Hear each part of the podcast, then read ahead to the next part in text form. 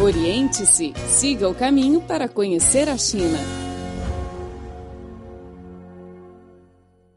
Olá a todos, este é o programa Oriente-se e eu sou Flor Bela Guo. Quem apresenta o programa comigo é nosso colega brasileiro Luiz Tassu Neto. Olá, Neto. Olá, Flor. Olá, ouvintes, tudo bem?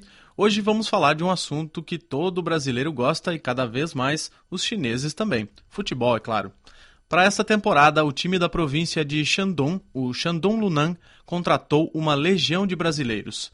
Dias atrás, eu fiz uma viagem junto com meu amigo jornalista Marcelo Ninho, da Folha de São Paulo, até a cidade de Jinan, capital da província, para conversar com os profissionais brasileiros que trabalham na equipe. Ao todo, são mais de 10, entre jogadores e comissão técnica.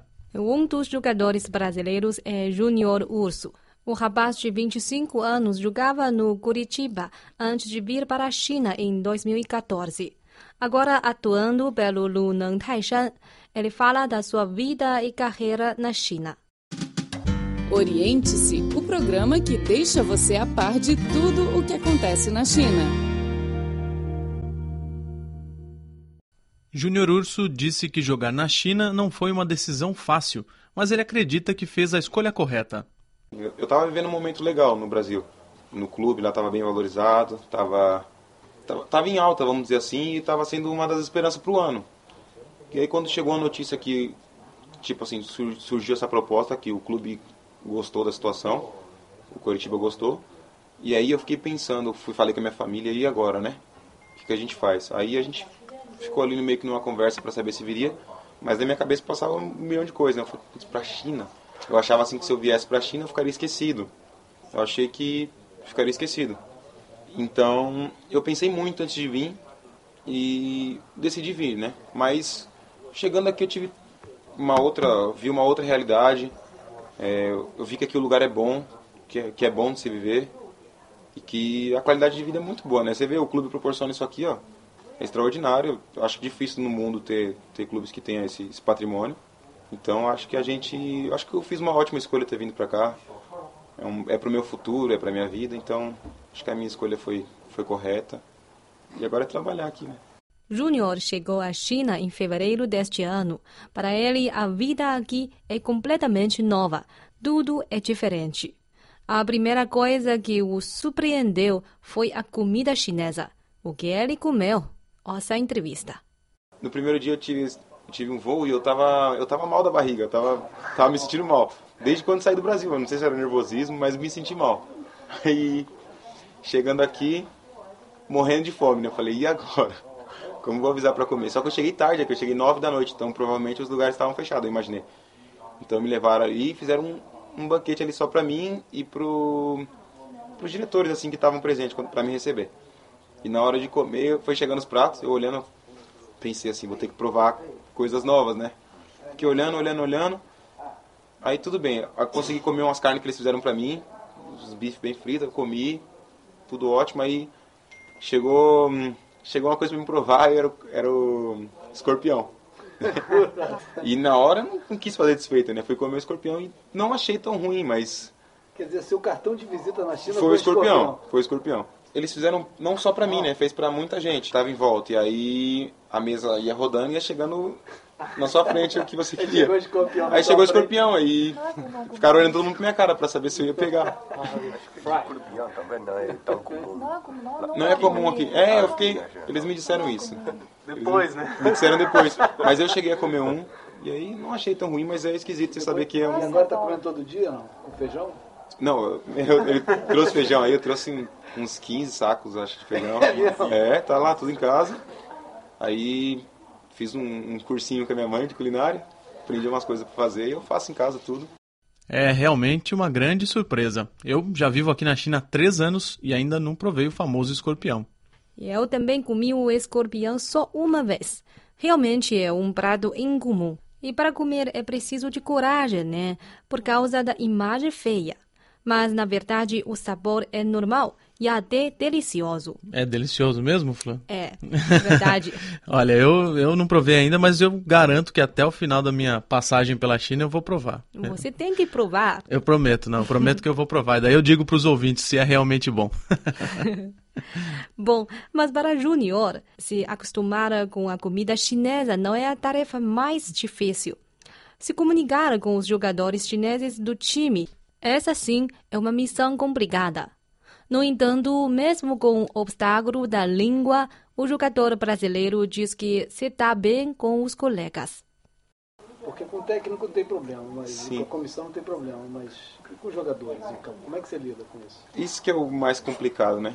Às vezes você quer falar bem, Coisa você simples. sabe duas palavras, mas É, mas não, adianta. Você quer falar coisa simples às vezes, e eles também querem te passar alguma coisa, te alertar e você não entende. Você só ouve o seu nome, às vezes para não ter que perder tempo ali se comunicando, a gente fala Como, é que ok, eles, como é que eles falam teu Aquela nome? coisa. Ursoá. Sai mais ou menos assim, né? Pedro. Ursoá. É. E para comunicar é bem difícil, né? Mas eu, eu gosto muito do deles, né? No caso, eles me tratam super bem. Então, na hora de comunicar, assim, às vezes eu eu fico olhando muito pro, pro gesto que eles fazem, porque eles também falam fazendo gesto pra gente entender. É complicado dependendo do calor da partida, mas se a partida tá tranquila pra gente, eu entendo bem eles, que aí dá tempo pra gente se comunicar, se olhar. E Mas já aconteceu de vocês tomarem um gol, ou de fazerem, ou de ter alguma, algum problema no time por não ter entendido? Tem algum, você lembra nesses dois meses de ter acontecido isso? Você assim, pô, passa pra cá, você está sozinho, ou não- teve duas partidas só que eu joguei que tomou gol, que foi essa agora que a gente teve a derrota e o empate em 1 a 1 com o time do Andrezinho, que também é brasileiro. Nessa do Andrezinho, eu acho que a comunicação faltou, que foi um menino perdeu a bola e aí teve um contra-ataque deles muito rápido e às vezes a gente no Brasil mata a jogada, faz a falta, essas coisas. E aí não sabia como comunicar. Então o cara veio carregando a bola, fez um cruzamento e aí tentei poucos assim, para acabar já o jogo. Tanto que foi todo mundo decepcionado com o vestiário. Pra complicar, a torcida deles tentaram tacar a garrafa em gente. dá pra sair com eles, assim, ou vocês Eu- saem mais entre vocês, assim, Eu tô tentando, eu tô tentando ficar bem perto deles, sabe? Tipo, eu tô meio que forçando mesmo. Tipo, tem, tem alguns deles que gostam de mim, sabe? Aham. Eu tô tentando me relacionar com todos. Mas tem, tem uns dois, três ali que eu gosto muito de estar perto. Então eu tô procurando ficar perto deles. Eles brincam comigo e vão me ensinando algumas palavras. Eles explicam, e aí quando eu não sei, não tô entendendo o que eles estão explicando, eu pergunto a um tradutor o que ele disse. E durante alguns minutos eu fico repetindo o que ele me falou. Pra ver se eu pego isso na cabeça. E da próxima vez que eu ver ele, eu vou e repito isso. E aí tá saindo automático. E como é que vocês conversam? A- a- o primeiro contato é em inglês e. O meu inglês é desse tamanho, então o que eu faço? Eu algumas coisas em, em chinês que eu quero dizer pra eles, eu vou no Google e digito e tem aquela parte do áudio do Google. Ah, então o áudio diz pra mim, às vezes eu tento repetir igual. Aí ele percebe que eu tô falando, deve estar saindo errado, e aí ele ele repete pra mim e aí sai as brincadeiras e aí eu vou levando. Vou levando assim com eles. Mas tá bem tranquilo, eles me tratam super bem. E, e você tem contato com outros jogadores brasileiros de outros times também? Vocês têm algum, alguma, tipo uma rede, alguma coisa assim de contato? A gente tem o telefone do Andrezinho. A gente jogou contra o Elias agora, mas não tive tempo de conversar, que ele foi substituído e, e dali quando acaba o jogo eles cumprimentam a mão e cada um vai pro, pro seu vestiário, né? Não deu tempo para falar com ele. Tem outros, tem outro também que era do Botafogo, o Rafa, Rafael Marques Rafael também tá em Marques, outro aí. A gente acompanha na TV, a gente vê mais ou menos assim, a gente olha, ó, brasileiro e tal. E aí, vamos ver se a gente consegue trocar telefone até lá, né? O pessoal quer, de repente, passear É, e viajar. Fiz 25 anos aqui. Inclusive o clube não sabia, né? Do meu aniversário. Em março. E, e o clube não sabia. O clube foram viajar, se eu não me engano, foram pra, pra essa Champions League. E no caso eu só posso jogar a partir da segunda fase, que não deu tempo pra mim ser inscrito. Eu não tô jogando essa liga. E aí eles viajaram e quando voltaram eles souberam do meu aniversário e tal. E aí eu ganhei até presente do clube e tal. E aí eu ganhei um urso. Um urso. De verdade? Poxa, queria ter um panda de repente. Panda! Um panda. Te vi na TV aí direto um panda de repente. Mas me deram um urso de pelúcia assim desse tamanho, bem grande. Até coloquei na rede social lá, bem legal o presente deles. Eu gostei. Oriente-se, o programa que deixa você a par de tudo o que acontece na China. Caro ouvinte, você está acompanhando o programa Oriente-se, comigo Luiz Tasso Neto e Flor Bela Guo. Continuamos então a ouvir a entrevista com o volante Júnior Urso, jogador brasileiro do clube Shandong Luneng. Na entrevista, ele também nos contou o principal rival do time na Liga de Futebol Chinesa. Ser Atualmente, batido, né? a ser batido era o, era o Guangzhou, tinha toda essa, essa embaixada brasileira, inclusive o Conca. Agora vocês têm o Conca da vez, que é o Montilho e tal. Sim, Vocês têm essa rivalidade? Vocês sentem essa rivalidade? sim. Esse é o principal rival É. do clube. Dá pra ver isso Dá pra ver nos é jogadores. falado pela direção ou pelo... Não, por todos, ah, mas É. a direção fala muito sobre isso. Quando eu cheguei aqui, já disseram isso pra mim. Sobre um diamante, um, um jogador que foi contratado lá. Já disseram isso pra mim se eu podia marcar ele. E aí o diamante, Italiano. eu vi, é, eu vi jogar umas duas, três vezes no máximo. E aí, mas pela TV, né? E aí perguntaram pra mim isso. Claro que eu chegando já afirmei que sim, né? Que, que podia. Mas a gente acompanhou o time do, do Guangzhou e a gente tem, tem essa noção. Todo, tipo assim, que é o principal adversário deles aqui, que tudo eles comentam sobre esse time. O presidente já, já tipo, a diretoria, todos, quando vai falar sobre o nosso time, já faz comparação com, ele, com, com o Guangzhou. Que no Guangzhou não acontece isso, que no Guangzhou acontece aquilo. Então, tem uma Tipo comparação. modelo, assim. é um- Sim, é um modelo. Tipo assim, temos que ser melhor que eles. É tipo assim. Aí não podemos ficar atrás. E, e coisas do tipo. É como se fosse um Corinthians e Palmeiras no Brasil. E essas coisas assim. Só que a não- pressão maior aqui É, é, um. Fla-Flu, eles não. É, hein? sim, eles, eles fazem dessa forma. Não podemos ficar atrás deles de jeito nenhum. Essa é a Mas eles intenção deles. estabeleceram, quando vocês chegaram, estabeleceram uma meta, a gente tem que chegar na frente do Guangzhou, ou a gente tem que ser campeão da Champions League, ou a gente tem que ser campeão. Tem uma meta para vocês ou Pra, olha, chegar ao máximo que puder? pra, pra mim não, não foi passado nada disso, de, de metas que o clube queria pra gente. Porém, a- entre a gente, a gente tem a nossa meta, né? A gente sabe que é muito difícil essa, essa Champions League, mas a gente está muito intencionado em passar de fase e ali nos mata-mata dar, dar o nosso melhor para chegar longe, né? Que seria muito interessante pra gente colocar outro clube chinês no, no Mundial de novo, né? E, mas tem esse campeonato chinês também que a gente enxerga como não mais fácil, mas acho que o caminho mais curto aqui para um primeiro título. A gente enxerga assim. Porque é pontos corridos e, e querendo ou não, a gente é o- tá entre os melhores do campeonato. as- os melhores times. Então, se a gente manter essas vitórias que a gente vem, vem tendo e não perder, que é o principal, acho que a gente tem tudo para conseguir isso. Acho que é a intenção do Cuca, de cada brasileiro que está aqui, ser campeão.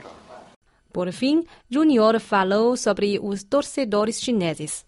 A relação com a torcida, comparando com o que você conhece do Brasil, como é que é, assim, no estádio, cantar, pressão e tal, tudo bem que a gente não entende Sim. o que eles estão falando, Sim. não sabe ler o que está falando na imprensa, Não sabe tá mas xingando. comparando, com, dá para Sim.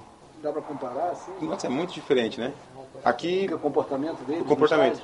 No, no, no, no Brasil tem essa mania de não parar de cantar, né? A torcida tá sempre gritando muito, então às vezes é ensurdecedor. Você tá dentro de campo, às vezes é difícil comunicar, dependendo do público lá no Brasil. Agora, aqui na China, a nossa torcida pelo menos ela canta a todo momento. Tem o cantinho dela lá da organizada, eles sempre cantam. E mas a respeito de da torcida aqui é totalmente diferente a respeito de paz, assim, vamos dizer. A gente perdeu o jogo agora, quando a gente estava voltando, eles estavam na, na estação de trem esperando a nossa volta. É, nos abraçaram, pediram autógrafo, bateram foto e sempre da melhor maneira, nos elogiando. Dava para entender o que eles diziam. E aí a gente ia para casa. Ou quando a gente chega de, de Vitória, eles recebem a gente com flores. Então é, é totalmente diferente, né? Dependendo como fosse no Brasil, se você perde um jogo, teoricamente, para um time mais fraco que o seu, quando você, você volta no aeroporto, de repente você leva até ovada. De repente, né? Ou pior. O seu É, carro tá com Ou problema. o seu carro já acontece alguma coisa, fura um pneu e ninguém sabe quem foi. Então, aqui é totalmente diferente, né? Aqui é. O pessoal aqui é, é fanático, dá pra ver, pelo clube, mas tem todo esse respeito. Eles enxergam um atleta assim como uma pessoa que. Assim, é admirável, que não tem que, que agredir, que não tem que. Tem apenas torcer, né? Porque é esse o papel do torcedor.